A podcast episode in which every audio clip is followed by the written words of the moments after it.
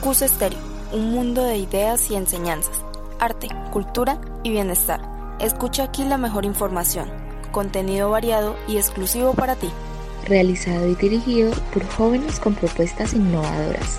Escucha emisora CUS Estéreo, ya que cualquier cosa que te ayude a abrir tu mente a la prosperidad vale la pena. No te pierdas nuestras emisiones diarias, todo aquí en CUS Estéreo, tu emisora favorita.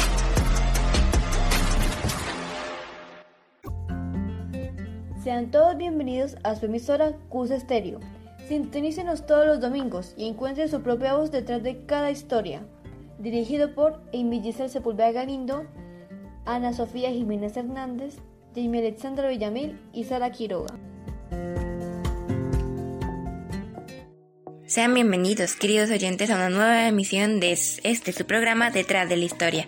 El día de hoy hablaremos de las clases virtuales desde la perspectiva de los docentes. Por ello, mi compañera Amy Sepúlveda va a entrevistar a uno de los docentes del colegio universitario para que nos cuente cómo le ha resultado esta experiencia. Ha llegado otro día triste y monótono, frustrado de no entenderle a tu profesor, cansado de los tutoriales de internet que te confunden más de lo que estabas. Pues dirígete ya al personero estudiantil e infórmate sobre las tutorías que ofrecen los estudiantes de grado 11 y deja de sufrir. Muchas gracias Ana. Ahora a continuación estaremos entrevistando a un docente, quien nos dará su opinión acerca de las clases virtuales. La primera pregunta es, ¿qué tan difícil ha sido para usted acoplarse a los cambios que se dieron en la cuarentena? Hola, hola a todos ustedes. Muy amables por acompañarnos en este espacio, en este momento. Soy el profesor Carlos González, uno de los docentes que orientan el área de ciencias sociales en el colegio universitario. Bueno, realmente lo más difícil, no todos los estudiantes tienen las mismas condiciones de conectividad y eso realmente hace más difícil y compleja la comunicación, el contacto, la orientación, es lo que quiero comentar. Muchas gracias. Ahora la segunda pregunta es, ¿cómo es su rutina como maestro virtual? ¿Es más o menos difícil que en presencial? Bueno, realmente la rutina que llevo a cabo es muy similar a la rutina que ya tenemos establecido con la parte de la presencialidad. Siempre debemos eh, elaborar, desarrollar, planear las estrategias didácticas que llevamos a cabo.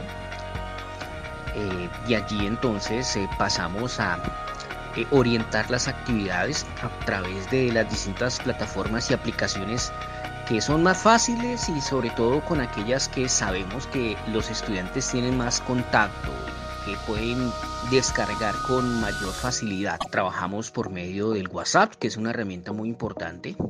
Adicionalmente también eh, las plataformas de videollamadas como Zoom o como Meet o Classroom, dependiendo del grado y dependiendo de las circunstancias.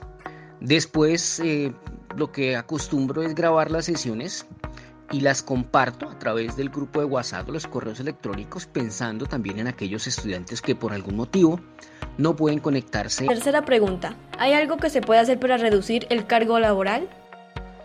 Bueno, realmente, ¿qué diría yo? Volviendo a las actividades presenciales, que ojalá muy pronto podamos llevarlas a cabo. Y la otra, pues eh, ya sería contar de pronto con, con eh, pues en la casa, que los estudiantes puedan realmente conectarse eh, a tiempo, trabajar con las actividades, enviarlas cuando corresponden, porque nosotros entendemos que es difícil, si para nosotros es complejo, la carga laboral también aumentó significativamente. Claro que en los estudiantes ocurre exactamente lo mismo, así que es algo completamente comprensible. Cuarta y última pregunta. ¿Considera que el regreso a las aulas presenciales es esencial o al contrario cree que la virtualidad se puede mejorar? Nuestro escenario natural son las aulas de clase. Eh, los colegios, las instituciones educativas de manera presencial, así que yo soy uno de los convencidos que muy pronto, muy pronto debemos estar nuevamente en las aulas de clase, eh, pendiente de los estudiantes, mirando sus caras, sus expresiones, conversando con ellos, es fundamental, ¿no? Considero muy importante eh, aprovechar esta experiencia y continuar desarrollando. Agradecemos la participación del profesor Carlos, quien nos ha colaborado en esta entrevista. Y eso ha sido todo por hoy, queridos oyentes. Espero que lo hayan disfrutado y los invito a que nos sintonicen para el siguiente capítulo de Detrás de la Historia el próximo domingo.